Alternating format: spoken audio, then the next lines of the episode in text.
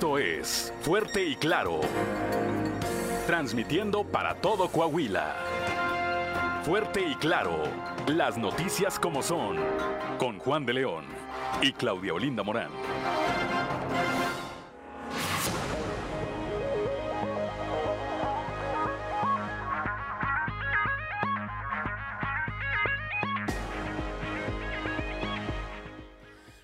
Buenos días, ya estamos en Fuerte y Claro, un espacio informativo de Grupo Región. Hoy es viernes 4 de noviembre de 2022 y hoy se celebra a quienes llevan por nombre Carlos. Saludamos como todas las mañanas a quienes nos acompañan a través de nuestras diferentes frecuencias de Grupo Región en todo el territorio del estado.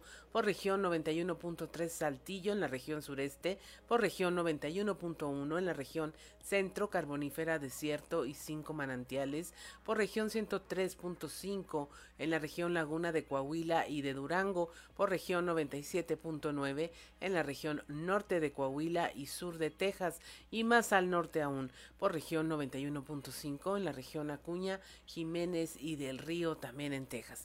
Un saludo también a quienes nos siguen a través de las redes sociales, por todas las páginas de Facebook de Grupo Región y a esta hora de la mañana, 6 con 5 minutos, 7 con 5 allá en el norte del estado. Ya se encuentra activada también nuestra línea de WhatsApp al 844-155-6915 para recibir sus mensajes, sugerencias, comentarios, denuncias. 844-155-6915. También recibimos ahí a través de este medio cualquier comunicación que desee usted tener con nosotros. En Grupo Región nos unimos a la pena que embarga a nuestro director general David Aguillón Rosales y a su familia por el sensible fallecimiento de su señora madre Marianita Rosales de Aguillón. Descansa en paz.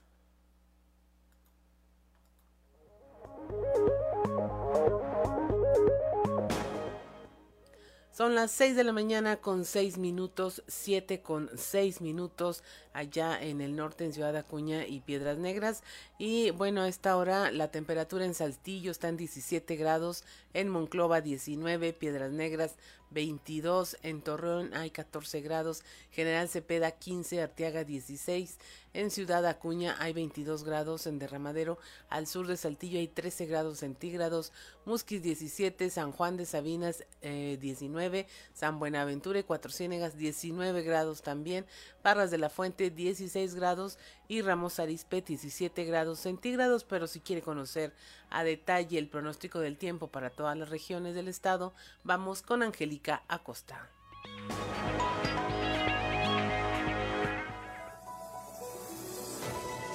El pronóstico del tiempo con Angélica Acosta.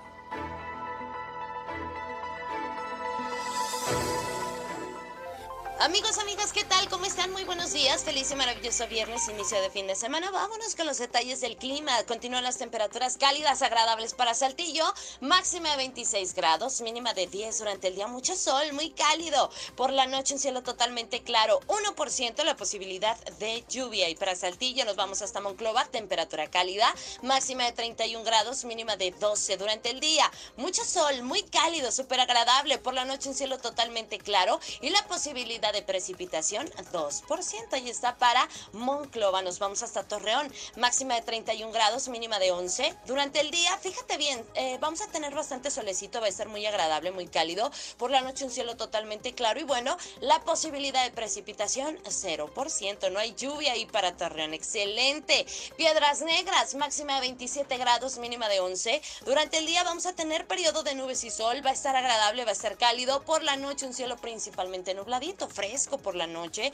Abrígate, por favor, toma precauciones. La probabilidad de lluvia, 41%. Ahí está para Piedras Negras. Nos vamos hasta Ciudad Acuña con una máxima de 29 grados, mínima de 13. Fíjate bien, durante el día vamos a tener un cielo principalmente nubladito. A pesar de eso, se va a sentir cálido. Por la noche, de igual manera, un cielo principalmente nubladito. Y atención, eh, ahí para Ciudad Acuña viene lluvia. Se, se regresa la lluvia, 64% la posibilidad de precipitación hay que manejar con muchísimo cuidado. Va usted a Monterrey, tiene vuelta para la Sultana del Norte, ponga atención, ahí se espera una temperatura máxima de 32 grados, mínima de 12 durante el día, parcialmente soleadito, muy cálido, muy agradable, por la noche en cielo principalmente claro y bueno, la posibilidad de precipitación 3%. Amigos, ahí están los detalles del clima, que tengo usted un feliz y maravilloso fin de semana. El lunes de nueva cuenta los detalles del clima. Aquí nos escuchamos. Buenos días.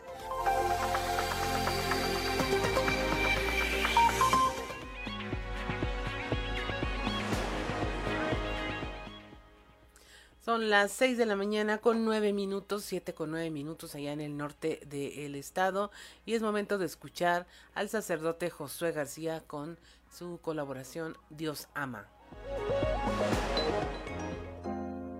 Diócesis de Saltillo, presbítero Josué García. Dios ama. Decíamos que para Santo Tomás la justicia está en relación con la deuda, que existen tres. Ya habíamos visto la deuda con Dios, la deuda con los padres y finalmente tenemos la deuda con nuestros superiores. Para Santo Tomás, toda persona que recibe alguna autoridad, algún poder, es necesario que sus subordinados le tengan la virtud de la observancia en el acatamiento de sus órdenes puesto que para que una sociedad funcione es necesario que existan superiores, pero también subordinados. Y estos subordinados necesitan dar una aprobación a quienes han escogido como sus representantes o a quien se le ha dado una autoridad. Pero Santo Tomás aclara algo. Esta obediencia que nosotros le debemos y que es la virtud a través de la cual le rendimos ese honor a nuestras autoridades, a nuestros superiores, siempre tiene que estar en relación con la búsqueda del bien en común. Diócesis de Saltillo.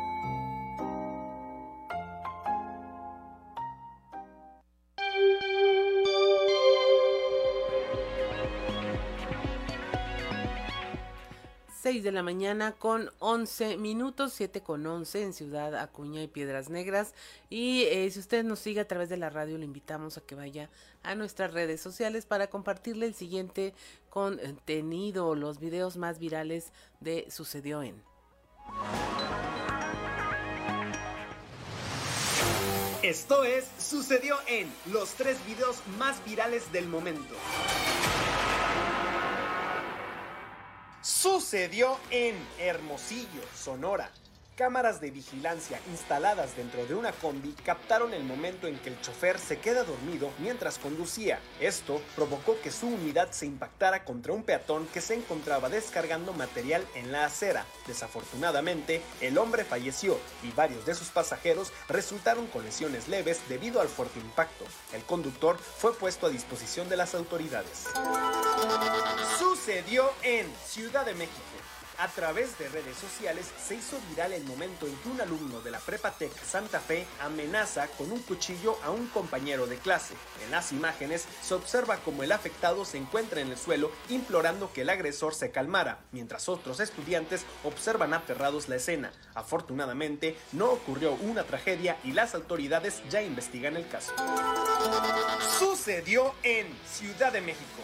Amargos momentos pasó el personal del aeropuerto internacional luego de que una mujer perdiera su vuelo y procediera a agredirlos y a causar destrozos en los mostradores. En las imágenes se observa a la mujer gritando y pateando el equipo de cómputo de la aerolínea mientras las trabajadoras solicitan desesperadamente la presencia de la seguridad de la terminal.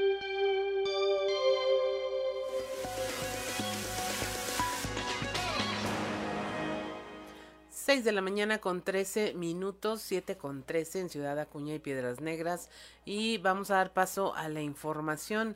Ayer en una sesión solemne del Consejo General del Instituto Electoral de Coahuila, Rodrigo Paredes Lozano rindió protesta ya como consejero presidente del IEC. En su discurso, Paredes Lozano se comprometió a trabajar por la unidad y apelar a la equidad de género y la no discriminación, con el fin de fortalecer esta institución en el contexto de las próximas elecciones del 2023.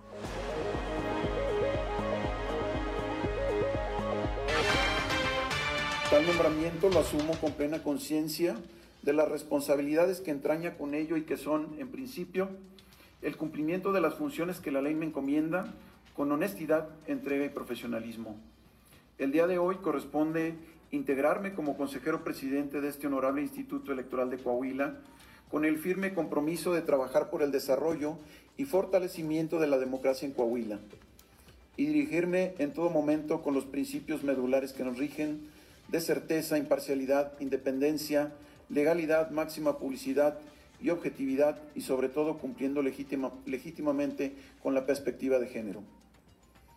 Todo lo anterior contribuyendo así al desarrollo de la vida democrática y el fortalecimiento de las convicciones humanistas, sociales y democráticas del Estado constitucional de Derecho. Es un honor integrarme a este organismo público, autónomo y ciudadanizado, y estoy convencido que a través de la deliberación de este Consejo, con sus propuestas, debate, análisis, la implementación de los principios rectores del estricto apego a la ley, todas y todos los integrantes de esta mesa vigilaremos y coadyuvaremos para que se garantice el cumplimiento de los fines institucionales y los derechos político-electorales de la ciudadanía.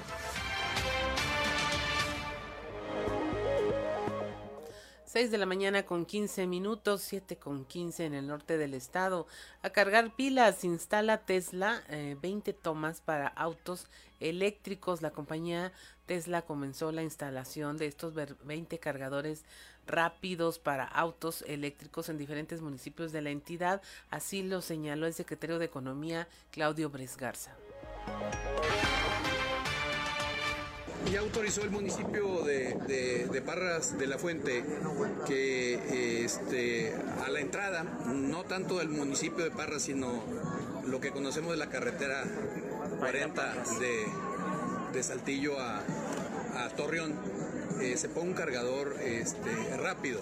Eh, este cargador rápido, nomás para darte una idea, tiene un costo de medio millón de dólares. Eh, a diferencia de un cargador normal que se piensa en los diferentes municipios del estado, eh, poner en, ciertos lugares públicos, especialmente plazas, ya algunos en centros comerciales, este, que es lo que se está instalando, empezando por Torreón y, después Saltillo y, el resto de los municipios. Son 20 los municipios. Se busca, se busca que crezca más porque, a ver, donde se requiere también más infraestructura de este tipo con el pasar de los meses, en los hoteles, donde una persona va de paso y trae un coche de, ese, de esas características y que no es su casa, que va de paso o, está viajando para diferentes cuestiones de negocio o personales, pues usualmente se quedan en hoteles. Ese también es el análisis que está haciendo. ¿Y el Saltillo cuántos habrá? ¿El Saltillo? ¿Sabe cuántos habrá? No lo tengo en conocimiento, pero con los ya instalados y los que vienen alrededor de 8.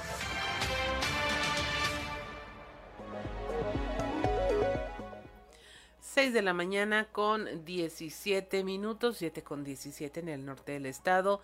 Y continuamos con la información en voz de nuestros reporteros en todas las regiones. Aquí en la región sureste, luego de asumir su cargo como consejero presidente eh, del Instituto Electoral de Coahuila, Rodrigo Paredes Lozano, expuso que si se aprueba o no por parte del Poder Legislativo la reforma constitucional, eh, el instituto continuará operando bajo el mismo sistema. Esta información la tenemos eh, con nuestra compañera Leslie Delgado. Buen día, informando desde la ciudad de Saltillo.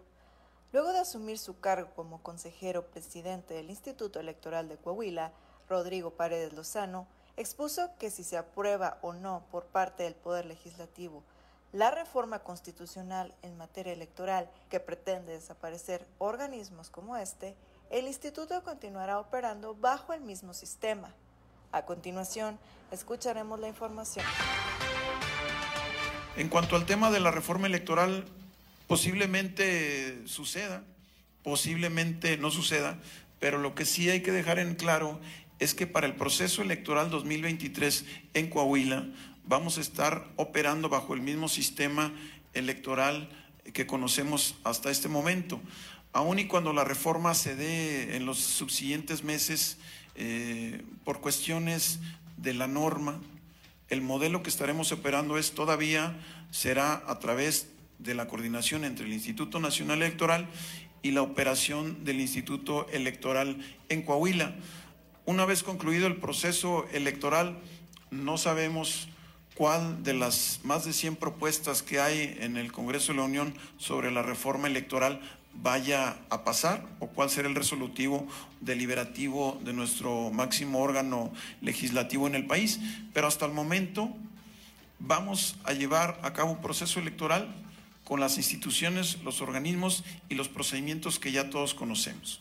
Eso eh, hay que transmitirlo y hay que darle certeza a la ciudadanía y a los contendientes en este proceso electoral. Agradezco la intervención y deseo que tengan un excelente día. 6 de la mañana con 19 minutos, 7 con 19. Eh, ceder el control del Instituto Nacional Electoral a la Secretaría de Gobernación es politizarlo. Eh, la información con nuestro compañero Víctor Barrón. Hola, muy buen día, amigos de Grupo Región en temas de la comarca lagunera. Ceder el control del INE a la Secretaría de Gobernación sería equivalente a politizar la labor de un organismo independiente y ciudadanizado como lo ha sido en los últimos años, razón por la cual la fracción parlamentaria del PRI no apoyará la iniciativa de reforma electoral como la presentó el presidente de la República, así lo señaló el diputado federal por Coahuila, José Antonio Gutiérrez Cardón, a quien vamos a escuchar. O sea, nosotros estamos protegiendo a la institución que sea una institución independiente como lo ha sido en los últimos años desde su creación, ciudadanizada. Ah, se le puede cortar presupuesto, sí, se le puede quitar presupuesto, es perfectible. Muchas cosas electorales es perfectible, pero no, no, no puedes, eh, creo yo, que controlar todo desde la Secretaría de Gobierno. O sea, imagínate que la Secretaría de Gobernación controle las elecciones o que elija a sus consejeros. Hablan de una elección popular pública para la elección de los consejeros. Pues ahí se puede politizar las cosas. Entonces hay un proceso que tiene que tener experiencia, que tiene que tener varios filtros y, se proponían al, pleno y se autorizaban. Entonces no entiendo para qué cambiar las cosas si eso ha resultados. Pero bueno, yo, tal cual como en su momento lo expresaron el gobierno federal, no apoyaríamos ningún cambio. Necesitan ellos la mayoría, ahí sí necesitan la mayoría calificada. Necesitan más de 57 diputados que apoyen de la oposición, que apoyen eso. Y el PRI no sería quien apoyara eso. Esto es todo en la información. Desde La Laguna reportó Víctor Barrón. Un saludo a todo Coahuila.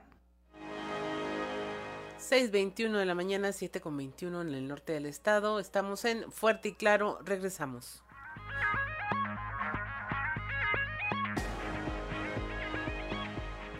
Siete minutos, 7 con 27 allá en la región norte de Coahuila. Eh, y este, en este momento, bueno, usted, eh, si nos sigue a través de la radio, escuchó a Linkin Park con In the End. Eh, esta canción eh, originalmente se llamó sin título mucho tiempo hasta que finalmente la banda se puso de acuerdo y la sacaron bajo este nombre en el año 2000. 6 de la mañana con 27 minutos, 7 con 27 y es momento de presentarle nuestra portada del día de hoy del periódico Capital, un medio de Grupo Región, en donde nuestra nota principal es eh, que la Universidad Autónoma de Coahuila requiere de 520 millones de pesos extraordinarios para poder cumplir con el próximo pago de aguinaldos. Ya se están haciendo las gestiones ante la Federación y el gobierno del Estado, señaló el rector Salvador Hernández Vélez, pero pues aún tienen eh, problemas con la cobertura de las pensiones. También le hablamos de cómo con la 4T eh, cae el presupuesto para la atención de la infancia. En lo que va de esta administración, este presupuesto se redujo casi un 16% y, por ejemplo, en rubros como la persecución de los delitos cometidos en materia de derechos humanos contra la infancia se mantiene a la baja. El presupuesto de egresos de la Federación indica que entre 2018 y 2022 los recursos destinados para la atención de niñas, niños y adolescentes pasaron de 797.7 millones de pesos a 800 31.7. Sin embargo, quitando la inflación, esto en realidad tiene una reducción del 15.9%. Le hablamos también de cómo ya llegó a la presidencia Rodrigo Paredes eh, a la presidencia del Instituto Electoral de Coahuila, ya tomó protesta, rindió protesta como consejero presidente y inició sus trabajos en esta institución. A cargar pilas, instala Tesla 20 tomas para autos eléctricos en todo el estado de Coahuila. Esto lo externó el secretario de Economía, Claudio Bres Garza. Le hablamos también de cómo la Alianza Evangélica va contra los derechos sexuales por considerar que a nivel nacional hay iniciativas que van contra la familia como institución. Estaremos hablando de este tema. Entrega el gobernador infraestructura educativa en Saltillo. Esto de manera oficial entregó las instalaciones de la Escuela Secundaria General número 24. A esta institución se le impuso el nombre de profesor Higinio González Calderón. En esta construcción y equipamiento se invirtieron alrededor de 10 millones de pesos. Esta colonia está ubicada en Nuevo Mirasierra, tercer sector. Le hablamos también del arranque, arranque de los programas sociales de Mejora Coahuila en Musquis como parte de este esta intención, este objetivo de llevar más beneficios a la gente. El secretario de Inclusión y Desarrollo Social Manolo Jiménez inició la entrega de programas sociales en Musquis en compañía de la alcaldesa Tania Flores Guerra. Procedieron a la entrega de aparatos ortopédicos en coordinación con el patrimonio de la beneficencia pública. También el alcalde de Saltillo, Chema Fraustro, cumplió con uno de sus compromisos de campaña, que fue el programa de empleo temporal. Ahí con ello se apoya a la economía de las familias y fortalece las acciones de embellecimiento urbano en Saltillo, en el que se invierten 4.5 millones de pesos y está dirigido este programa a adultos mayores, madres solteras y jóvenes en la comunidad. 6 de la mañana con 30 minutos, 7 con 30 y es momento de ir a ver qué se dice en los pasillos.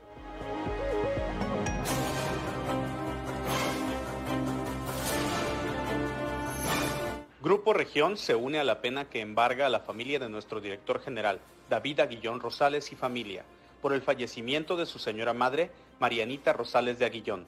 Descanse en paz. Dice el dicho que a Dios rogando y con el mazo dando. Y es que apenas dos días después de que se avaló la reforma sobre la Guardia Nacional que extiende labores de seguridad para el ejército hasta 2028, este viernes el gobernador Miguel Riquelme estará en Ciudad Acuña visitando el nuevo cuartel militar, en el que se invirtieron nada más 480 millones de pesos aportados por el Estado. Con ello, Coahuila suma casi 2.300 millones de pesos en infraestructura militar durante los últimos años, incluido un hospital militar en Torreón, esto le da capacidad de albergar a 7.000 elementos del ejército de la entidad, para que luego no falte un loquito que diga que no se les reconoce. Muy claro dejó el recién estrenado presidente del Consejo General del Instituto Electoral de Coahuila, Rodrigo Germán Paredes Lozano, que al interior del IEC van a cambiar algunas cosas. En su toma de protesta dejó en claro que se busca el consenso, que se vale el disenso, pero no el enfrentamiento personal, pues reconoce que al interior del Consejo en los últimos meses se dio una crisis de falta de entendimiento. La idea de Paredes es que se deje atrás esa percepción de que en cada sesión los acuerdos se sacaban entre gritos y sombrerazos. Habrá que ver si el resto de los consejeros está de acuerdo. Y hablando de estrenos, ayer le dieron la bienvenida al nuevo presidente hackeándole la página oficial del IEC. Algo que podrá parecer gracioso, pero que pone en duda el blindaje que existe en todo el tema informático del instituto sobre todo con el proceso electoral de 2023 tocando la puerta. Necesitará otro barco más grande. El colectivo Pasta de Conchos sigue cuestionando que la CFE de Manuel Barlet le esté otorgando contratos a diestra y siniestra a empresas mineras de la región carbonífera de Coahuila, a pesar de que no cumplen con las condiciones mínimas para la seguridad de sus trabajadores. Es el caso de la empresa Beneficios Carboneros Mexicanos a la que el colectivo señala de haber dejado a un minero lesionado en el abandono y que posteriormente colapsó dejando atrapados a cuatro trabajadores que afortunadamente fueron rescatados por sus propios compañeros y por protección civil del Estado. Así las cosas con las minas de carbón, la CFE regalando millones en contratos y los trabajadores en el abandono de las autoridades. Si no, nomás échele un ojo a las redes sociales de la titular de la Secretaría del Trabajo y Previsión Social, Luisa María Alcalde en todo está, menos en la chamba. Ponte a trabajar, fardilludo. el inquilino de Palacio Nacional no haya cómo jalar simpatías en Coahuila para su delfín, Ricardo Mejía Verdeja. Y ayer en la mañanera se lanzó contra los medios de Coahuila diciendo que cuando venían los reporteros lo rodeaban y tenía que cuidarse para que no lo golpearan con las cámaras. Se le olvida que aquí muchos medios le abrieron la puerta cuando andaba en campaña y mucho antes de ello, que le dieron voz a sus críticas por la militarización de Peña Nieto y Calderón. Pero bueno, no es lo mismo ser cantinero que borracho. Y dicen que la gratitud no es una de sus virtudes. Y si alguien tiene duda de quién va a ganar las encuestas de Morena para la candidatura de Coahuila, nomás échenle un ojo a las declaraciones de AMLO en las que se deshace de halagos para el subsecretario de Seguridad. No así para los otros dos aspirantes que según algunas encuestas están por encima de Mejía, Armando Guadiana y Luis Fernando Salazar. Pero qué mala suerte.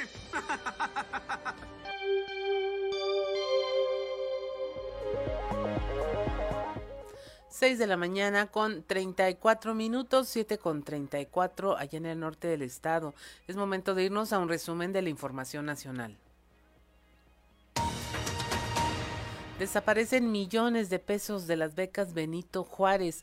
La Auditoría Superior de la Federación encontró faltantes de comprobantes por 27 millones de pesos en estas becas, en un programa social creado por el gobierno federal para que los alumnos de educación media superior de escuelas públicas puedan concluir sus estudios. Sin embargo, esta beca eh, que otorga 1.680 pesos bimestralmente, pues no pudo eh, proporcionar evidencia de que se hayan entregado a más de 8.515 familias estas becas eh, que están registradas y evaluadas en total en 27 millones de pesos.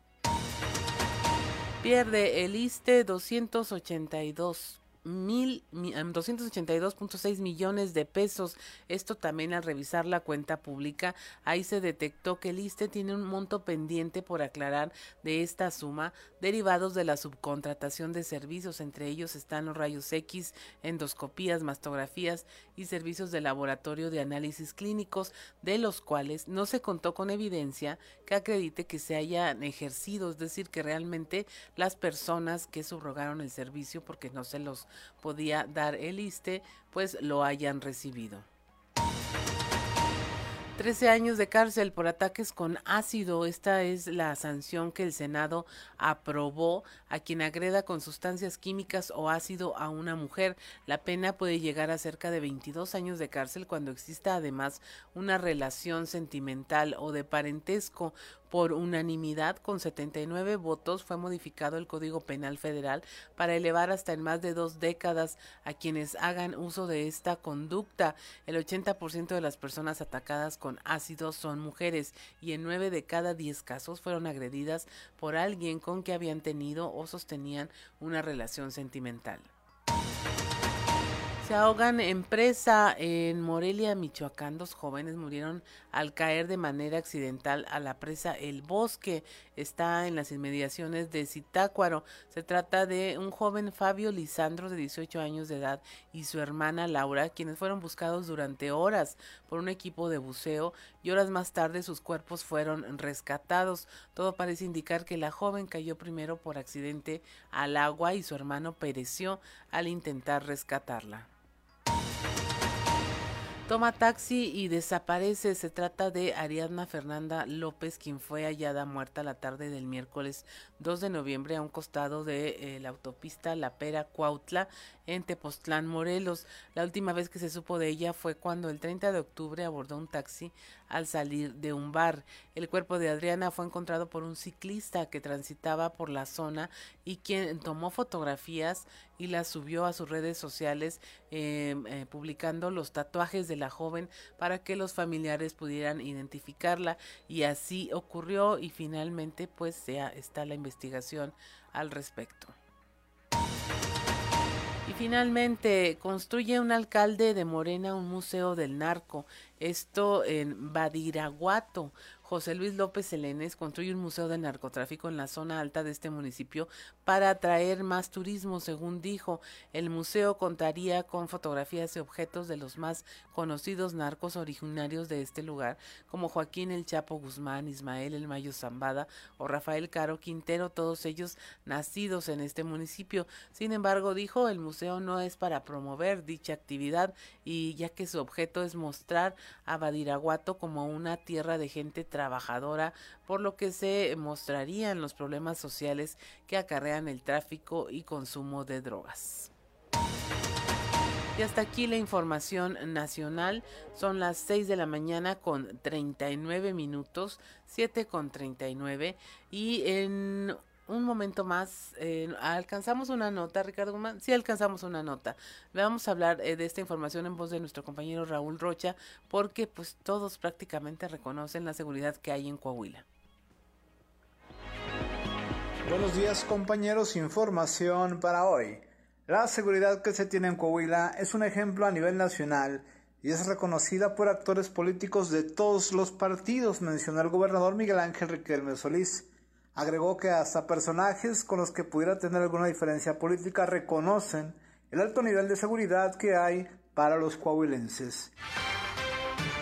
Créanme que lo que hemos hecho en conjunto con el tema de la seguridad hoy nos pone como ejemplo nacional. Hoy no le deja lugar a duda a nadie de cómo está Coahuila y de cuáles son nuestros indicadores. Hoy quien viene reconoce la seguridad, sea del partido que sea. Y tenga diferencias conmigo o no las tenga, reconocen que aquí en Coahuila tenemos paz y tranquilidad social.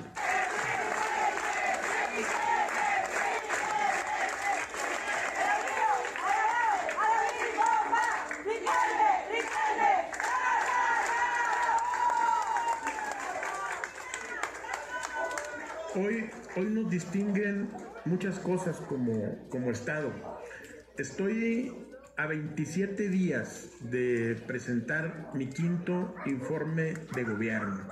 Y miren, ando tan tranquilo que cada informe que presentamos no estoy juntando cosas para poderlas mencionar en mi informe. Hago al contrario, quito cosas para poder resumir el informe de todo lo que, de todo lo que hacemos en conjunto. Y en ese sentido, Ah, también me quedan 392 días de gobierno. Mi compromiso es hasta el último día, mantener seguro, en paz y tranquilo a mi Estado, sobre todo garantizando los equilibrios sociales. Esta es la información para el día de hoy. Buen día. 6 de la mañana con 41 minutos, 7 con 41 en el norte del estado. Estamos en Fuerte y Claro. Regresamos. Con 46 minutos, si usted nos sigue a través de la radio, escuchó Numb, eh, que en español quiere decir insensible. Es una canción de Linkin Park de septiembre de 2003. Y bueno, continuamos con la información. Eh, la Universidad Autónoma de Coahuila requiere de 520 millones de pesos extraordinarios para poder cumplir con el próximo pago de aguinaldos. Para ello se están haciendo las gestiones ante la Federación y el Gobierno del Estado, así lo señaló el rector Salvador Hernández Vélez, al tiempo que informó que aún tienen problemas también para la cobertura de las pensiones. Saludos desde la región centro. El rector de la UAC, Salvador Hernández Vélez, señaló que requieren de 520 millones de pesos para poder cumplir con el pago de aguinaldos el próximo diciembre.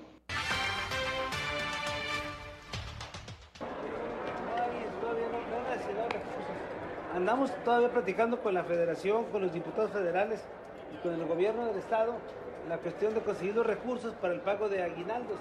Pero eso no se sabrá pues hasta, como siempre, hasta diciembre. ¿Cuánto se requiere? 520 millones de pesos.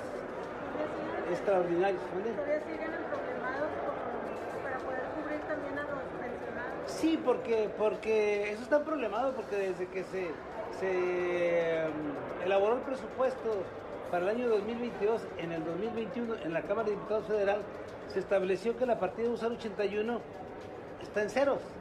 O sea, no hay ni un solo 5. Entonces, quiere decir que seguimos teniendo problemas. Eso, no, eso es diferente de lo que es el presupuesto ordinario. El presupuesto ordinario, pues eso sigue fluyendo, eso no tiene problema, no. El problema son los presupuestos extraordinarios en tres rubros.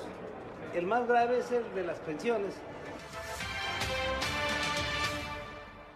Y bueno, como lo precisa, eh, estarán gestionando ante la federación y las autoridades estatales para poder conseguir este recurso tan importante y así poder cumplir con los trabajadores de la Universidad Autónoma de Coahuila.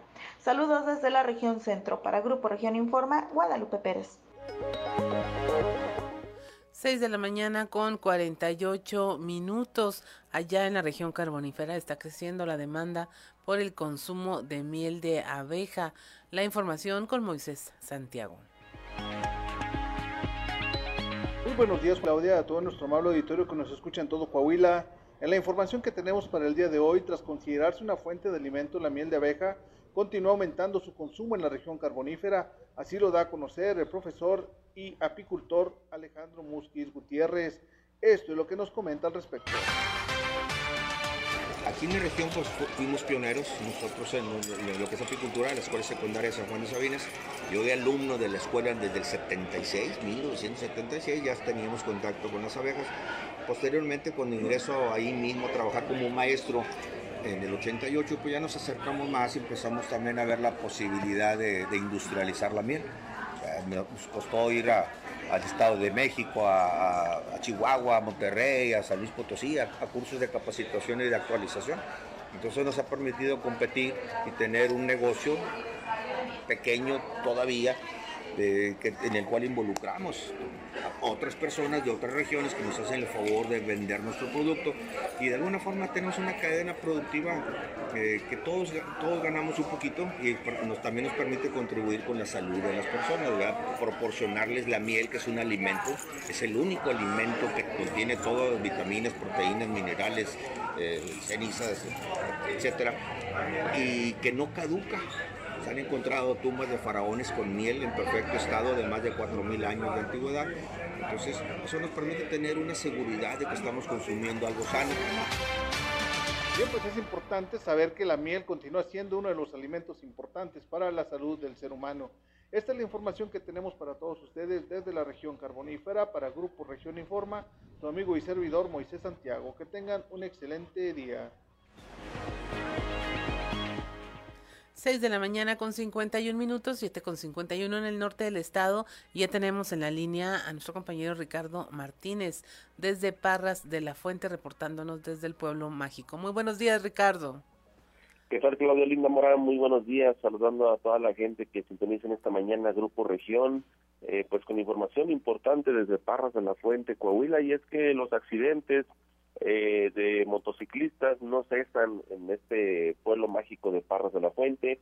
Les digo que ayer por la noche, cerca de las 9.30 de la noche, se registró un accidente en calles de la zona centro de la ciudad, donde dos jóvenes eh, de entre 17 a 20 años de edad circulaban por una de las de estas vías importantes. Eh, recordemos que Parras tiene pues puras calles de en la zona centro de baja velocidad.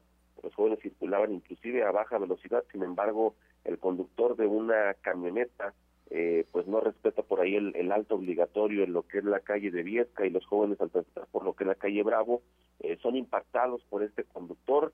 Eh, lamentablemente el conductor de la camioneta huye del lugar dejando a estos dos jóvenes tirados allá su suerte. Los vecinos del sector salieron de inmediato a auxiliarlos. Uno de ellos pues tuvo que ser trasladado de urgencia por parte de elementos de la Cruz Roja de Parras a cargo de Roberto Martínez de Miguel Zapata y de Julio César a un centro médico de la ciudad y este presentaba una eh, fractura en una de las extremidades inferiores del lado derecho, eh, pues eh, una fractura expuesta prácticamente que pues tuvo que ser inmovilizada y para pues posterior su traslado al centro de salud aquí en Parras. El otro joven afortunadamente se, alcanzó a, levantar por, por, sus propios medios, también fue llevado para una valoración médica. metros más adelante eh, perdón, unas calles más adelante, eh, elementos de, de, lo que es diferentes corporaciones tenían por ahí el reporte de el, el, presunto responsable que había huido del lugar y es que algunos vecinos y personas que eh, fueron testigos de este percance le dieron alcance al conductor de la camioneta y finalmente por ahí lo tuvieron eh, asegurado unas cuadras más adelante el conductor de una camioneta Ford eh, pues de, de ahora sí que de un, un este modelo antiguo el cual pues manifestó que no se había percatado de, de la situación pero tuvo que ser puesto a disposición de la autoridad y llevado a los patios de vialidad y tránsito para el deslinde de las responsabilidades, toda vez que pues esta persona eh, tiene que ser valorada y diagnosticada para ver si no presenta algún grado de, de alcoholemia. Eh, les platico, pues eh, referente a los percances son muy constantes, ha habido operativos, pero pues lamentablemente eh, pues los, los accidentes siguen todavía a la orden del día y estoy llamado a nueva cuenta a los jóvenes para el uso obligatorio del casco de, de seguridad eh, para las, las personas que la tripulan, porque muchas de las veces nada más el, el propio conductor es el que trae el, el, casco de seguridad y el acompañante no. En estos casos, pues en este caso sí, afortunadamente, este, los dos traían el casco de seguridad. Eh, pues lamentablemente la lesión que presenta este joven fue porque impactó de, de, de lleno la, la camioneta contra la pierna de este de este joven y pues ahí están los resultados. Afortunadamente el joven está fuera de peligro, sin embargo pues sí con lesiones considerables y posiblemente sea trasladado a la ciudad de Saltillo, Coahuila para poder pues eh, pues ser visto por un especialista en esta ciudad. Así es, pues muchas gracias Ricardo Martínez por tu información. Estaremos al pendiente pues de la evolución de este joven y sobre todo de qué hacen las autoridades a este respecto porque andar en motocicleta se ha vuelto una manera muy popular de trasladarse y en una ciudad como Parras de la Fuente, bueno, hay calles muy sinuosas, hay subidas, hay bajadas y exige eh, tener una mayor pericia y conciencia a la hora de manejar. Muchas gracias Ricardo Martínez, buen día. Gracias, buenos días, buen fin de semana. Buen fin de semana también. Son las 6 de la mañana con 55 minutos, 7 con 55 en el norte del estado. Estamos en Fuerte y Claro. Regresamos. Allá en Ciudad Acuña y Piedras Negras. Y mire, si usted nos sigue a través de la radio, escuchó Crawling con Linkin Park, que es una banda estadounidense que toma su nombre de eh, la contracción de una de un parque en California, en Santa Mónica, California, que se llama Lincoln Park. De ahí tomaron el nombre esta banda que inició en mil, bueno, poco antes de 1999, pero ya en los 2000 pues ya tenían el éxito que los mantiene hasta ahora con este rock alternativo. Y eh, es momento de escuchar la alerta ambiental con Carlos Álvarez Flores. Alerta ambiental con Carlos Álvarez Flores. Muy buenos días. Continuando con el tema de la recuperación de los suelos. Decíamos la semana pasada que solamente el 4% del agua de lluvia que en este país, según la Comisión Nacional del Agua, son cada año, ¿verdad? Llueve 1.489 millones de metros cúbicos, pero solamente el 4% recarga los acuíferos. Por eso es que debemos hacer composta. ¿Con qué vamos a hacer la composta? La vamos a hacer con la fracción orgánica de los residuos sólidos urbanos. En México esa fracción equivale a 23 millones de toneladas cada año. También es necesario que todas las podas de los parques y jardines de todos los municipios de este país vayan a estos centros. Yo digo que debemos tener cuando menos 120 centros de composteo a nivel nacional. Y otro de los ingredientes para hacer una buena composta son las excretas de los animales. El número que pude eh, calcular con todas mis investigaciones de los últimos años es que en México tenemos cuando menos 300 millones de toneladas anuales de excretas, así como vienen, ¿verdad? Con todo y la, el agua. Y también podemos agregar a estos centros de composteo los lodos de las plantas de tratamiento de aguas residuales, siempre y cuando se analicen y se verifique que no tienen metales pesados. Con todo eso podemos hacer una excelente composta. Ahora, ¿cómo es que vamos a recuperar los suelos? Bueno, pues los gobiernos municipales junto con el gobierno estatal se ponen de acuerdo para que una vez producida esta composta en estos centros regionales, vayan a recuperar los suelos. Hasta aquí lo vamos a dejar para continuar con el tema del agua, que a mi juicio es el más importante para los seres humanos. Buenos días.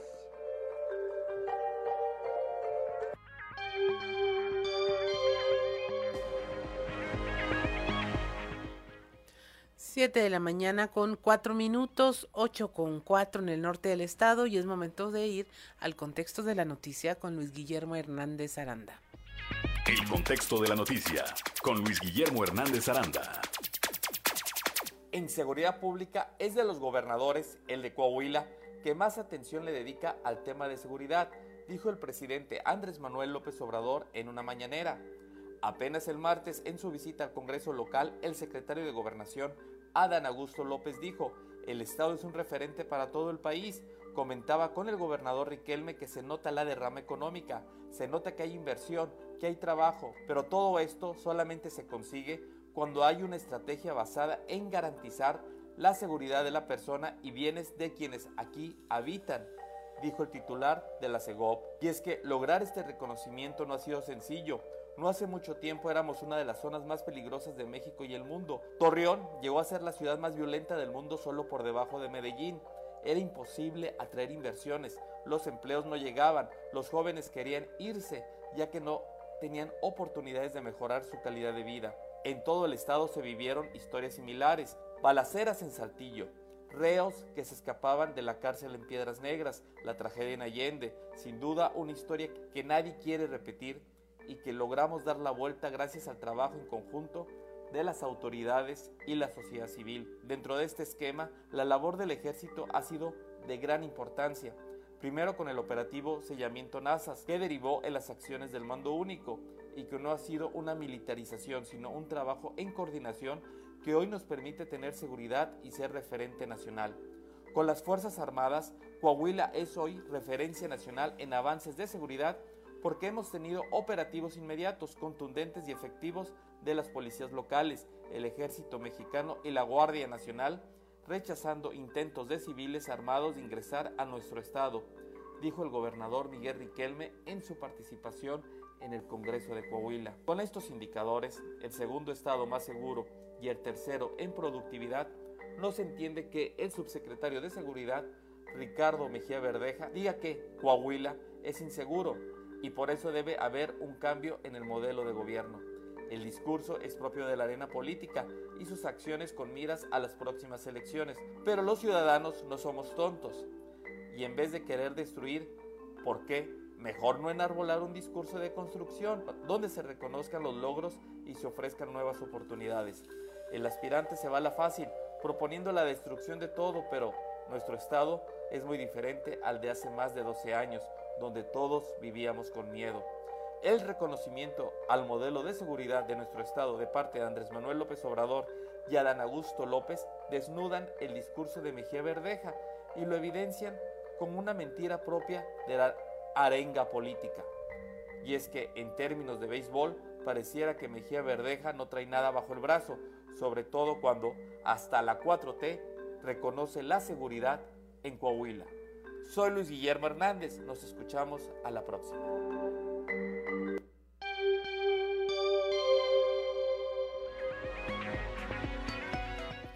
7 de la mañana con 7 minutos, 8 con 7 minutos en el norte del estado. Continuamos con la información.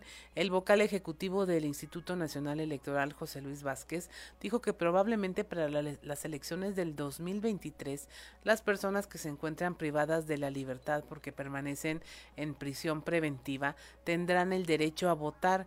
Indicó que, que preliminarmente se tiene un listado de aproximadamente 1.800 personas que estarían en esta situación.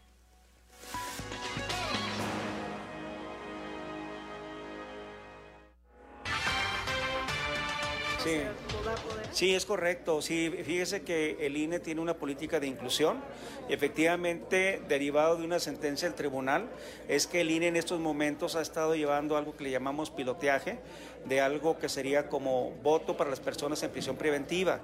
En estos momentos estamos eh, eh, analizando los lineamientos que serán aplicables en su momento, pero sí hay la decisión ya del INE de llevar a cabo este piloteaje. ¿Qué tipo de lineamientos son los que se Bueno, pues eh, los lineamientos se dice eh, cómo debe ser la votación, eh, la concertación con las autoridades, el tipo de boleta, el mecanismo para que las personas en esta condición voten, cómo debe hacerse el cómputo, en fin, toda la especificación se hace en esos lineamientos que en este momento estamos en la redacción. ¿Tienen un censo de aproximadamente cuántas personas? Bueno, ahorita de, derivado de información que nos dio la autoridad competente, anda como en 1800, pero es un número que varía porque las personas cambia el estatus de las personas. Entonces ahorita más o menos como 1800, pero reitero, puede variar ya una vez que esto sea una realidad, porque además nosotros tenemos que generar una lista nominal especial para esas personas. ¿Sentenciados no estarían dentro de esto? No, no, no, porque pierden derechos políticos. Estamos hablando de las personas no sentenciadas.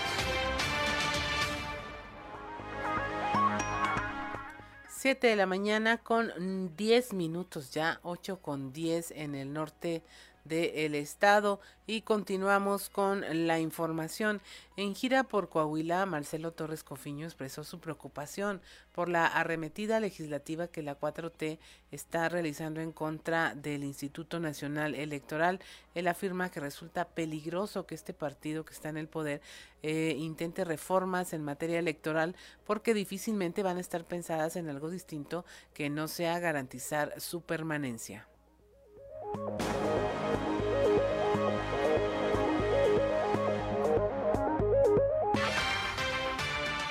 Dicen que popularidad es igual a eficiencia. Pues bien, resulta que el INE goza de una gran aprobación. Siete de cada diez mexicanas y mexicanos aprueban la labor del instituto. Y no solo eso, como bien señaló en su informe la Comisión de Venecia, si bien es cierto que como todo en esta vida el INE es perfectible, también es que, y cito textualmente, la administración actual ha garantizado la independencia, gozan de la confianza de la mayoría de los actores electorales y han demostrado ser capaces de asegurar varios ciclos electorales consecutivos con éxito. Cierro la cita. Entonces la pregunta es, ¿para qué cambiar lo que sí funciona y es reconocido de manera amplia y generalizada? El México que sí queremos es uno que mire hacia adelante, con instituciones sólidas que tengan la confianza de la ciudadanía. Y digámoslo sin pelos en la lengua, si los de la 4T hubieran dado resultados, no estarían buscando la manera de quedarse a la mala. Ante el fracaso, lo que les queda es tomar por asalto las instituciones electorales. Y no importa cuál sea la preferencia política, a nadie le conviene un árbitro electoral doblado, sumiso ante la voluntad de un partido.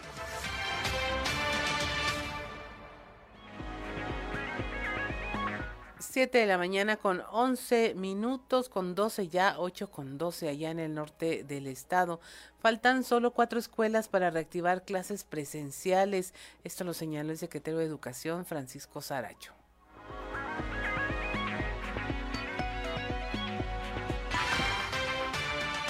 Siendo eh, ahora la experiencia de que ya estamos en forma presencial.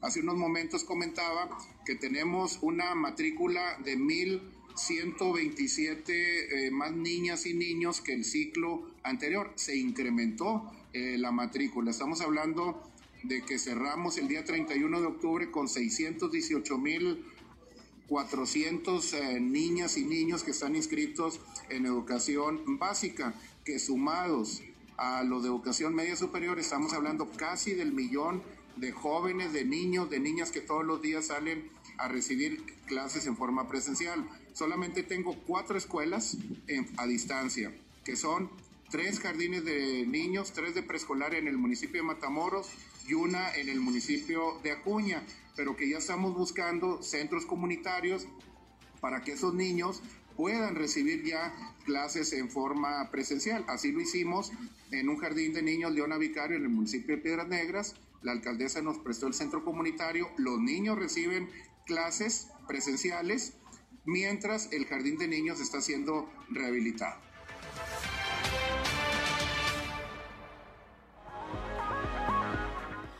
7 de la mañana con 13 minutos, 8 con 13, allá en el norte de la entidad, en un evento encabezado por el secretario de Inclusión y Desarrollo Social Manolo Jiménez, esto en el municipio de Torreón, y en actos realizados de forma simultánea en el resto de la entidad, arrancó el programa alimentario de leche y huevo con una inversión estatal superior a los 100 millones de pesos, esto con el propósito de beneficiar a más de 400 mil familias coahuilenses.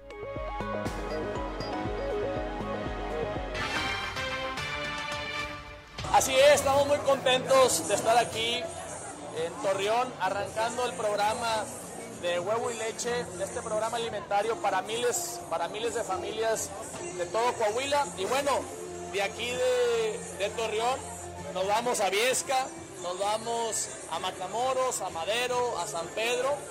¿Para qué? Para que llegue también a, las familias. estamos muy contentos. Son miles de beneficiarios por, por, eh, por municipio y, se suma a todos los programas, a todos los proyectos y las obras que tenemos a través de Mejora Coahuila. Tenemos programas como este, alimentarios que ayuden a la economía familiar. Hoy en día la canasta básica está por las nubes con los precios de la leche, del huevo, de la tortilla. Esto viene a ayudar a la economía familiar, pero también eh, es parte de programas que tenemos a bajo costo, de las obras de agua, drenaje, pavimento que tenemos en las colonias, en fin, de todo lo que ofrece la tarjeta Mera Mera Mejorada. Con un gran equipo. Tenemos un gran equipo de mujeres y hombres con Mejora Coahuila, que nos apoyan en, las diferentes colonias, en los barrios, en los ejidos de los 38 municipios. Y bueno, tenemos una oficina de desarrollo social prácticamente en cada municipio.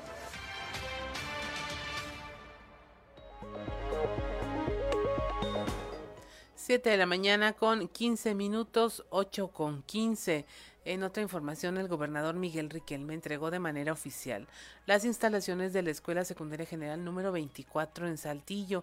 En esta ceremonia eh, a la institución se le impuso el nombre de profesor Higinio González Calderón. En la construcción y equipamiento de esta escuela se invirtieron alrededor de 10 millones de pesos. Esta escuela está ubicada en la colonia Nuevo Mirasierra, tercer sector.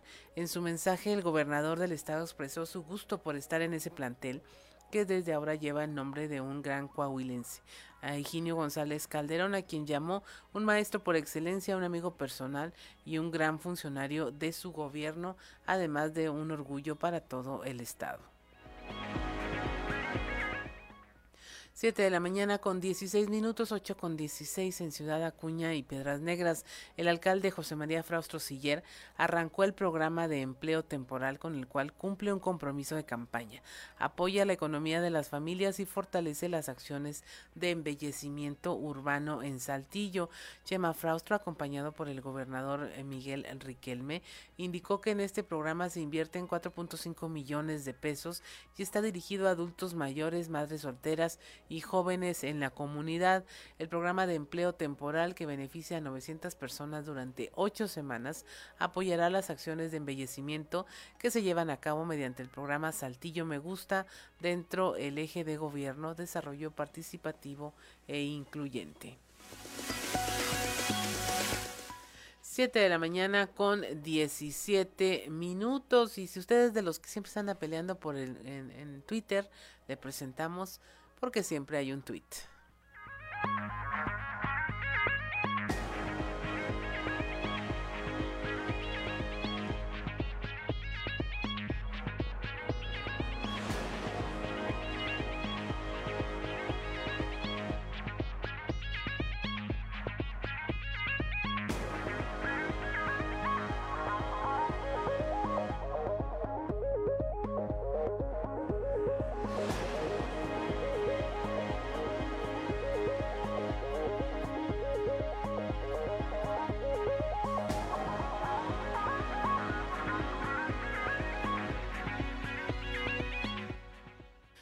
7 de la mañana con 18 minutos y nos vamos directamente a los deportes. Resumen Estadio con Noé Santoyo.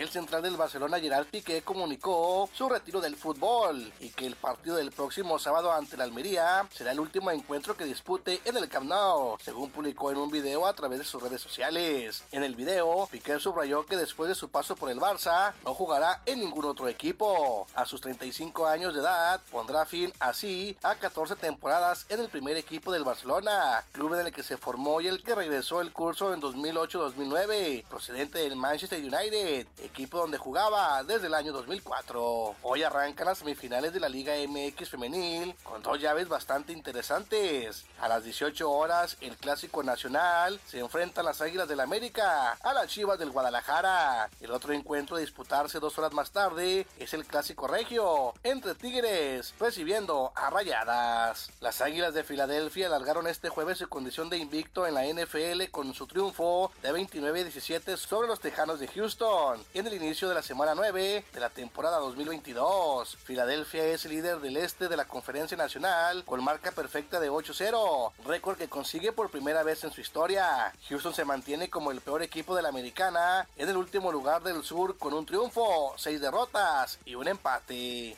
Los Astros de Houston se quedaron con el juego 5 de la Serie Mundial y se pusieron arriba 3 a 2, luego de derrotar a los Phillies de Filadelfia en el Citizen Bank Park. El clásico de otoño retomará las acciones el día de mañana en el Minion My Park, inmueble donde todo se definirá. El final del encuentro fue cardíaco. Los Phillies estaban a una carrera del empate. Castellanos tenía casa llena, pero Jeremy Peña lo eliminó y con eso terminó todo con pizarra de 3 carreras a 2. El juego 6 que se disputa mañana en punto de 18 horas, tiempo del centro de México en el Minute Park. En caso de que Houston gane, conquistará su segundo clásico de otoño, luego del que obtuvo en el 2017.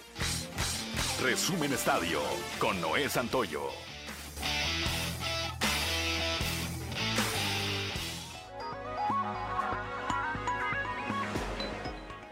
7 de la mañana con 20 minutos, 8 con 20 en Ciudad Acuña y Piedras Negras. Estamos en Fuerte y Claro, regresamos.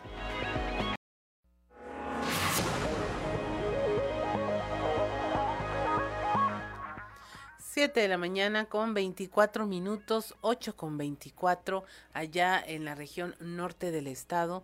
Y bueno, ya tenemos en la línea a don Antonio Zamora. ¿Cómo está don Antonio? Muy buenos días. Buenos días, Claudia. Buenos días a, las personas que nos sintonizan a esta hora. Fíjate que eh, el gobierno de la 4T inició una cacería de brujas en Coahuila con acusaciones dolosas para tratar de posicionarse en víspera de la elección del próximo año. Y empezó con, con, este, con, la, con la Universidad Autónoma de Coahuila, la Auditoría Superior de la Federación eh, es el conducto de la 4T para buscar el desprestigio y filtrar a, medios de, comunicación información falsa. Eh, la Universidad Autónoma de Coahuila respondió a las acusaciones haciendo señalamientos precisos en el sentido de que todo lo que eh, ahí se, dice, de, que sale de la Auditoría Superior, pues fueron respondidos en tiempo y forma. Ayer que estuvo el rector de Salvador Hernández Vélez aquí en Muclova, pues este respondió a las acusaciones haciendo señalamientos precisos en el sentido de que todas las acusaciones de la Auditoría Superior fueron respondidos en tiempo y forma que, mencionaba. E, este y se señala, por ejemplo, el pago por 483 millones de pesos eh, y para 3.085 trabajadores en 100, 119 eh, categorías no autorizadas. En este rubro, cabe aclarar que en efecto ese monto fue observado por el órgano fiscalizador. También es cierto que con fecha 5 de septiembre les fue proporcionado a la Auditoría Superior de la Federación este, vía electrónica y de un día después de forma física este y, pese a ese tipo de cosas pues bueno siguen siguen los temas no no dudamos en serio ni en tantito que luego este la auditoría superior de de la, de la federación empiece a, a, hacer eh, tema también o tratar de hacer tema para su estabilidad con la manera en que se manejaron los recursos eh, de la pandemia, ¿no? ¿Por qué? Pues, pues simple y sencillamente porque por lo que le interesa a, la 4T es eh, ganar Coahuila, no importando cómo sea, llevándose melgas, como luego dicen en el rancho, y, pues bueno, eh, ese es un ejemplo que te, estoy dando en este momento, pero existen varios, ¿no? Por varios eh, y por muchos millones de pesos que supuestamente desaparecieron o, o están extraviados, cuando la verdad es que ya se le contestó a la auditoría por parte de la Universidad Claudia. Así es, y pues están agarrando parejo, don Antonio. He visto información que tiene que ver con el IMSS, con que no comprueban los servicios que subrogaron, igual el ISTE, y andan de institución en institución, y todo pues es derivado de esta revisión de cuenta pública por parte de la Auditoría Superior de la Federación. Pues sí, este, y, y pues bueno, vamos a ver a qué termina esto. Tenemos nosotros información este, de en el sentido de, que, por ejemplo, la universidad respondió a, estas cosas. Y yo creo que también la Secretaría de Salud, en caso de que esté eh, eh, el tema de la auditoría, yo creo que también ya le debe haber respondido. Así es, y es que es todo un aparato enorme en donde luego como que se queda muy en el aire qué ocurrió, porque así como que, como cuando dicen, ah, eh, no se justificó tantos egresos, tantos millones de pesos, luego nada más dicen, ah, ya se solventaron, nos trajeron los documentos que faltaban. Sí, después de que te vienten el pedradón, y, ah, oiga, y el tema de, ah, no, ya se arregló, ya solventaron todo. O sea, de repente encontraron los recibos firmados por las personas y se los dieron. ya no se sabe qué, qué ocurrió. Sí, exacto. Tienes toda la razón. Así es, don Antonio. Bueno, no que tenga toda, la razón, sino que así como usted lo dice, más bien. Ahora resulta. tiene razón que, que, eso es, que eso es lo que pasa, ¿no? Que, así responde la Auditoría Superior de la Federación. No, ya se solventó, ya no hay problema. Ajá, encontraron una caja que tenían perdida de documentos o algo. La verdad, y luego eso como le, que le quita seriedad a todo el asunto. Así es.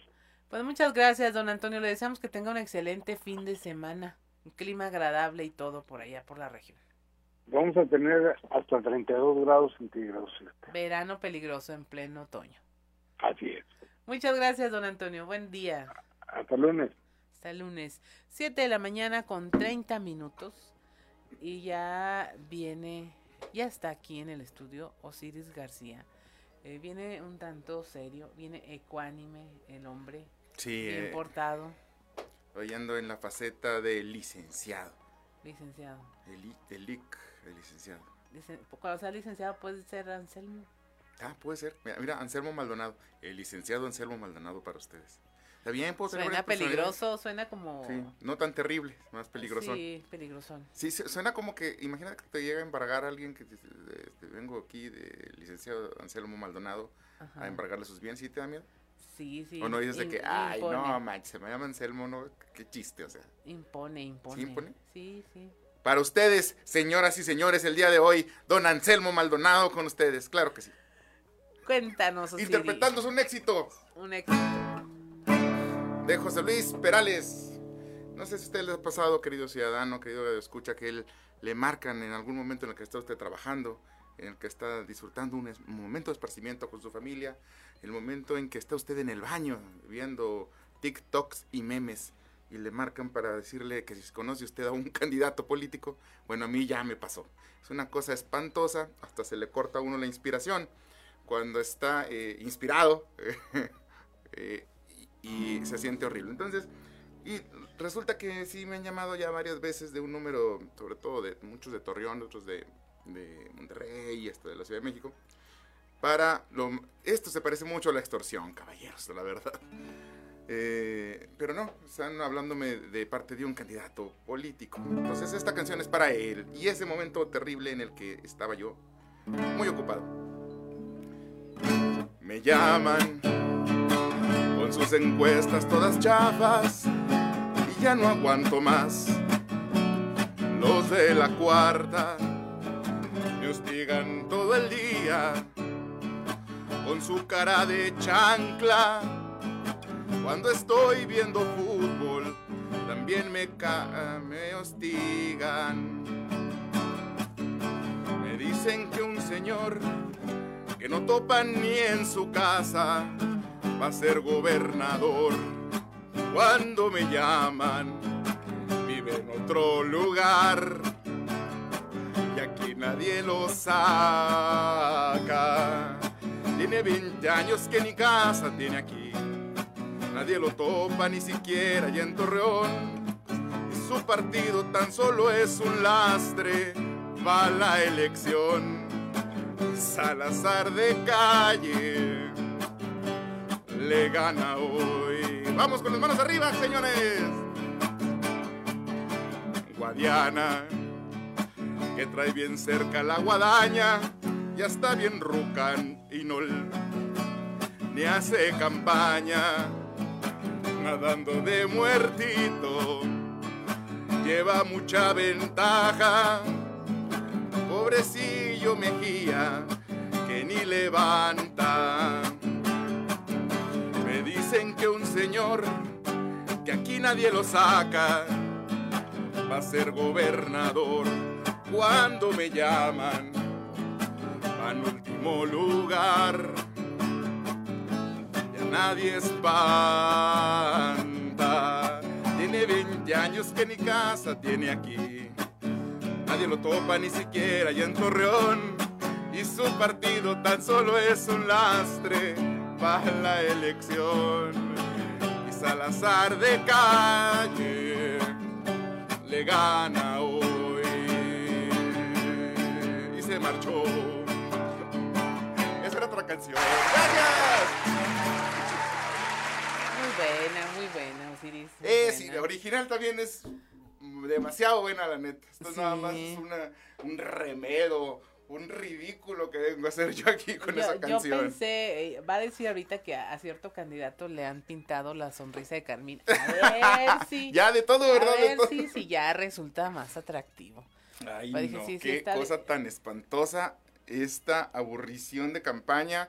Échenle ganas, muchachos, honestamente, échenle ganas para que se ponga un poco más divertida porque no, no, más no, no, no prende. Ayer vi que este el candidato de, de la 4T se registró como candidato, pretende ser como dirigente de los comités de la defensa del voto del 4T, una cosa así, así es. una- algo Coordinador horrible. de la defensa del voto. Sí, algo, algo horrible, un, tipo de puesto que se inventan como para decir, ese va a ser el, el elegido. El dedazo, señores. El dedazo de los, del PRI de los 70s, de los 80s, es hoy una realidad con el partido, por cierto, que quiere modificar al INE. Ay, no manchen, no tenemos memoria, raza. Sí, está, está peligroso toda esa situación. Pues sí. Si usted le han llamado como a mí en algún momento importante del día, como por ejemplo cuando está en el baño, híjole, lo lamento, le mando un abrazo desde aquí. eh, se siente, la verdad, horrendo, horrendo. Pensé que eran los del banco para cobrarme, pero no, este, ¿conoce usted al candidato? Ya, en serio, por Pero favor. a- la neta pensabas que era del banco y dijiste voy a contestar nomás para... Sí, no, no, no, me, yo cosas. soy un ciudadano responsable, Claudia Linda, yo. Suelo contestar las llamadas del banco también. Soy un deudor responsable también. Ah, muy bien, muy bien. Eh, ¿Qué te iba a decir? Ah, sí, pues eh, este señor eh, definitivamente no le, no le... Échenle ganas, raza, no sean gachos, porfa, que se ponga interesante esto. Ya hubieran comprado la exclusividad de Yahweh, ¿cómo se llama el niño? de Ay, sí, oye, ya vienen las campañas, a lo mejor lo resucitan Ya, otra vez, lo, ¿no? lo acabamos de ¿Lo escuchar hace unos minutos. ¿En serio? Sí. Ay, mire, ya lo descongelaron, qué padre. Sí. Siempre lo descongelan cada elección. Así Solo es. porque tienen que conservar los niños, si no, ¿qué, caso tenía? Ya no tenía. No, pero se oía como una nueva versión, no se oía la misma. Ya, ya La se misma. voz la guardabiosa guardientosa de José José que la este, misma, la misma. en sus Sí. últimos conciertos. Ya, mire, ya, ya le Leti. comprado la exclusividad y ya. Movimiento naranja. Sí, pobre, mi buen Yahweh descongelado en este momento porque ahí viene la otra elección. Sí, Ya debe tener unos 20 años Yahweh, ¿no? yo creo. Yahweh Taste. Hace poco salió una noticia de que habían desaparecido a su papá. No. Traían todo ese. eh, Estaban buscándolo, no se supo siempre qué ocurrió en ese caso, fíjate. Ay, fíjate que no, no, no. Y no, todo, todo Movimiento Ciudadano se pronunció porque lo buscaran, le pusieran protección a la familia y ya no, ya no supimos qué pasó. Está bien, pues al final de cuentas, eh, solidaridad de parte del partido acá, que Poncho, Ana, ¿o qué? O sea, ya perdió que haga algo, que se pronuncie al menos por el papá de Yahweh. Este, o que se meta a estudiar una maestría a ver si puede ser otra vez presidente de la sociedad de alumnos, pues lo único que gana. Danao. Métete una maestría o un doctorado, Danao, y proponte otra vez para candidato a la, presi- a la presidencia de Sociedad de Alumnos de la UANE, porque se me hace que carnal es lo único que vas a ganar en tu vida. Saludos, Danaito. Viene, viene furioso acá el abogado. Dime, Osiris, ¿qué- esta semana qué viste? ¿Qué te llamó la atención? Eh, particularmente porque pues se atravesó este Día de los Santos Difuntos. Sí. Y vimos a muchos difuntos por ahí haciendo el esfuerzo por Este, revivir. eh, pensé que este año... no, no puedo decir esto, no, no puedo decir esto. No, no, eh, sí, fui a... eh, es, la, pri- es el primer año, ya hablando muy en serio, es el primer año que tenemos un muerto muy cercano en la familia. Este, este año eh, celebramos, porque es lo que hacemos los mexicanos, eh, conmemorar, ¿no? Celebrar, Sí, conmemorar. Eh, la muerte de, de- de un familiar muy, muy cercano a la familia. eh, queremos que nosotros, que es eh, nuestro colibrí, a mi sobrina Leslie, a mi hermana Tania, a, a mi mamá, que durante muchos años estuvo cuidando. eh, yo, en lo personal, les mando un abrazo desde acá eh, y decirles que, que- que las quiero muchísimo y que así como todas las personas, este, o muchas de las personas, esperando, Dios no lo quiera, ya tengan un perso- alguna persona en su familia que haya fallecido, es un gran, gran momento, es una festividad increíble la que tenemos en México, es un gran, gran momento en el que todos podemos unirnos para conmemorar y, y celebrar la vida, no la muerte, Así de las personas que, que amamos y que de alguna manera nosotros, eh, este, bien o mal, eh, creemos que están por ahí todavía eh, cuidándonos desde, no me quiero meter en creencias, pero desde algún otro lugar, desde el Mictlán. Así es, no, pero yo me refería a los otros. a los Ah, los políticos. Resucitados políticos, por Dios. Pero eh, Pero, tienes Yolinda, razón en esta fíjate- reflexión, sí. Cuando se, cuando se reunieron, se han reunido dos veces eh, el priismo eh, de Coahuila, lo más importante, el de Saltillo, por ejemplo, con la toma de, propues- de protesta del comité eh, de, creo que es el comité de priistas, De funcionarios, servidores funcionarios, servidores públicos, públicos eh, que pertenecen a la revolución institucional. Eh, hijos, mucho, mucho hombre, pensé que íbamos a ver a don Eliseo también ahí otra vez, pero no, ya recordé que no, él no nos, no nos iba a poder acompañar. Y, eh, pero de, ahí en fuera, todos, todo los personajes, el, informe Jerico, todos los personajes importantes del prismo, ahí, es lo que yo decía la vez pasada, es que ahí se ve el profesionalismo contra, contra jugando en la interbarrios, la neta, el, partido de Morena no se ponen de acuerdo ni entre ellos, Eh, pero sí, como que todos dijeron, aquí estoy, y de alguna manera eh, se les está tomando en cuenta. Ya veremos dónde los acomodamos ya llegando, pero por lo pronto ahí está toda la banda levantando la mano. Así es, son las 7 de la mañana con 40 minutos. Eh, no se vaya, regresamos con Osiris García.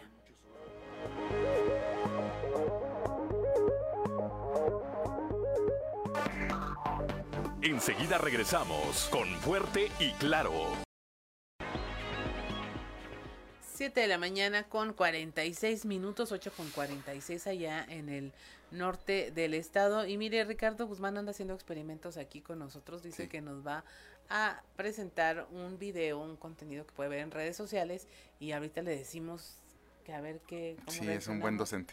Ha de ser algo así como, ah, vamos a ver de qué se trata.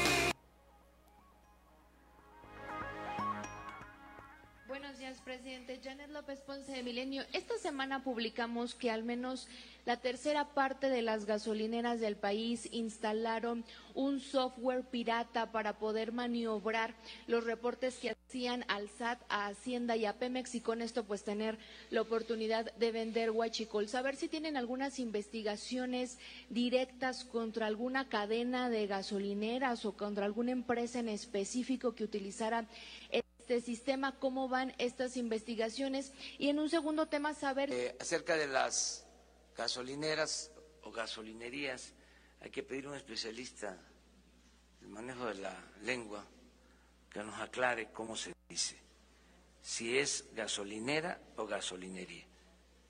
O sea, sí, pero sería bueno aclararlo. ¿Cómo se tiene que decir?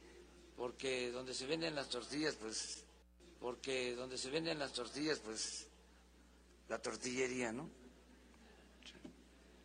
Se venden los tacos, es la taquería. Pero vamos pidiéndole a un especialista que nos aclare, ¿no? Cómo hay que decirle, o a lo mejor está bien de las dos maneras, ¿sí?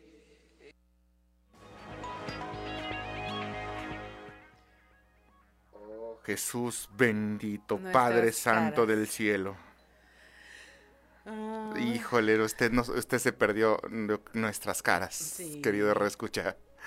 Yo- Es no- Nosotros que- estamos como ustedes. Honestamente, estoy seguro que donde lo están escuchando tienen la misma cara de, de absortos. Estupefactos. por- por- impresionados profundamente de lo Mm. de la respuesta de nuestro presidente. Eso no es una respuesta. Es ay, Diosito.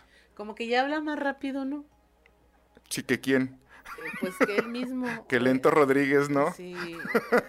Como que ya siente que se le está acabando el tiempo aire o algo, ¿no? De hecho, ya se le está acabando el tiempo Ay, ahí. entonces Ya sí. están los últimos minutos Como de que tiempo le aceleró, pero pues acelera las respuestas con calidad de...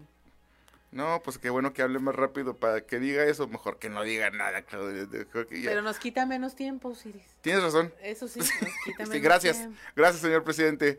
Agradecemos que nos haya Y si quitado el menos tiempo. tiempo. es oro, pues ya hay una ganancia al final de todo esto que...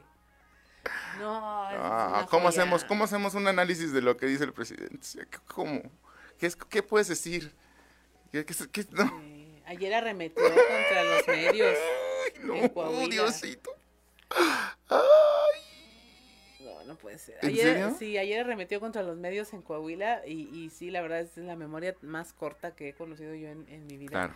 Porque, eh, o sea, a mí me tocaba todavía que había que ir a seguirlos a todas las regiones. O sea, se le dio una cobertura, eh, yo creo que ni él mismo esperaba, pero yo recuerdo nuestros reporteros ahí a sol de plomo, hasta donde se le ocurriera hacer sus eh, reuniones, hasta allá iba todo el mundo y ahora se queja de que lo asediaban tanto que, que pues casi le pegan con el micrófono y las cámaras. Sí, Pobrecito. claro. Po- po- eh, híjole, hay que... ¿Qué, ah, qué afán de atacar a la prensa que le ha ayudado muchísimo. Sí, porque si porque no le fue no le fue mal la elección en Coahuila, le fue muy bien. De hecho, y si le fue bien también fue porque hubo mucha cobertura de los medios, porque lo conocían perfectamente y porque eh, los reporteros estuvieron ahí, como te lo mencionas, perfectamente en el hasta el último lugar en el que se fue a meter. Y vaya que le suele irse a meter hasta los últimos rincones de la, de- de la, de la República. Entonces, ay, Claudelina, Pero pues, mira, yo ya tengo la más. duda. Ahorita vamos a ver qué dice la Real Academia de la Lengua. Ajá, sí. Sí, ¿cómo se dice? De hecho, debe ser gasolinería en el lugar donde se expende. Eh, la gasolinera es la señora que vende gaso- gasolina. Estación de combustible, Sí. le pareciera. Gracias, normal superior. Especialidad no. España. Esta, eh, oigan, señores, esta semana, eh, perdón, en estos días próximos hay elección en la sección 38 de maestros. Hay, hay eh, varios candidatos, varios este, personas int- intentando eh, quedarse con la dirigencia. Se retrasó la elección, de hecho, ahorita está Jicotenca de la Cruz como, como dirigente por esta cuestión del COVID que se extendió pues, la, la elección, pero de pronto en mi Facebook, yo no sé si a usted le pasó, empecé a ver un loguito que dice Unidos Somos Más Fuertes, sección 38, y estaba repetido por muchos, muchos eh, fotos de perfil de Facebook y muchas fotos de perfil de WhatsApp. Eh, es el momento que representa un candidato llamado, por cierto, Sergio Ramírez, que yo, pues hasta donde yo estoy viendo, es el, es el más fuerte, el mejor posicionado. Ujú. Es una continuidad de un proyecto que tiene mucho tiempo funcionando en el sindicato y creo que por ahí va a estar la ah, decisión. Al final hay mucha gente que está detrás de eso, está muy fortalecido, tiene un, un buen liderazgo y creo que eso son quienes se lo van a llevar. Así es, mi estimado Osiris. Y bueno, pues, ¿qué más le comentamos? Eh, que esta semana, pues, sí tuvo sus altibajos, ya se cambió la dirigencia del Instituto Electoral, Sí. asumió eh, el nuevo representante y pues sí, lo, lo comentábamos hace un momento, pues estaba ya agotada Sí. lo demás. Sí, creo que en eso coincidimos. La, la- el liderazgo de Gaby de León está completamente eh, desgastado, en estado ya eh, vegetativo. No podían ponerse ya de acuerdo ni siquiera para, para comprar los eh, enseres de las oficinas, o sea, las, cosas más básicas como pa- papel, o tinta, ya no, ya no se podía. Y está bien, o sea, Gaby estiró su liderazgo hasta el último momento, sacó una elección importantísima que fue la de la, gober- la gobernatura pasada, y digo importantísima por el hecho de que estuvo muy competida, estuvo impugnada y todo, eh, supo manejar con aplomo la presión. Ahí yo creo que fue el último momento en el que el liderazgo de, de Gaby se, se, se terminó desgastando. Todavía llega hasta este punto en el que al final eligen al señor Rodrigo Paredes como el nuevo, como el nuevo, eh, pues, pues, no sé si, si Consejero consejero presidente, presidente. Sí, no se iba a decir dirigente, pero es el consejero, consejero presidente. eh, llega sin hacer muchos cambios, hasta donde entiendo solamente algo que tenga que ver ahí con los recursos económicos. Los demás movimientos no se van a hacer de, de- de- en este momento, por también por la premura de la siguiente elección, pero eh, en el sentido de, la, de poder sacar acuerdos con los consejeros, creo que pues un liderazgo nuevo, una persona que, que venga a refrescar al instituto le hizo bastante bien ya este cambio. Y pues de Gaby, ¿para qué, pa' qué patear perro muerto, verdad? Pero No, eh, pues lo que haya hecho, pues bien. Sí, cumplió un ciclo y, y así es. Hay uno de aprendizaje, de- la recordamos los primeros Claro. días de su dirigencia, hay una curva de aprendizaje, llega a su top y finalmente pues tiene que, Así es. tiene que dejarlo. ¿no? Sí, algunas cosas ahí este, donde se veía muy involucrada con algunas de, de personas cercanas eh, a ella y todo, pero al final de cuentas, bien o mal, eh, las elecciones se llevaron a cabo, eh, nadie duda de los resultados que tiene eh, la OPLE, eh, ya veremos para el futuro de Rodrigo Paredes cómo viene la, la intención de, de, pues, no desaparecerlos, al menos modificarlos o que dependan solamente de un organismo nacional. Eh, ya veremos también cómo les llegan los recursos después. Por lo pronto, eh, una nueva dirigencia, un nuevo aire y creo que es para bien, para el bien de Coahuila, no para el bien del instituto nada más. Así es, mi estimado Osiris. Qué cachetón estoy, oiga, ya que me veo yo en los micrófonos. Digo, ¿quién es?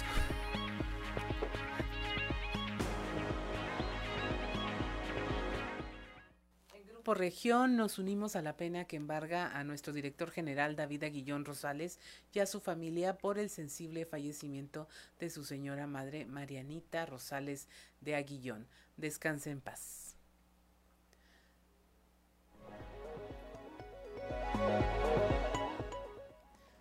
Siete de la mañana con 55 minutos, 8 con 55. Esto fue Fuerte y Claro.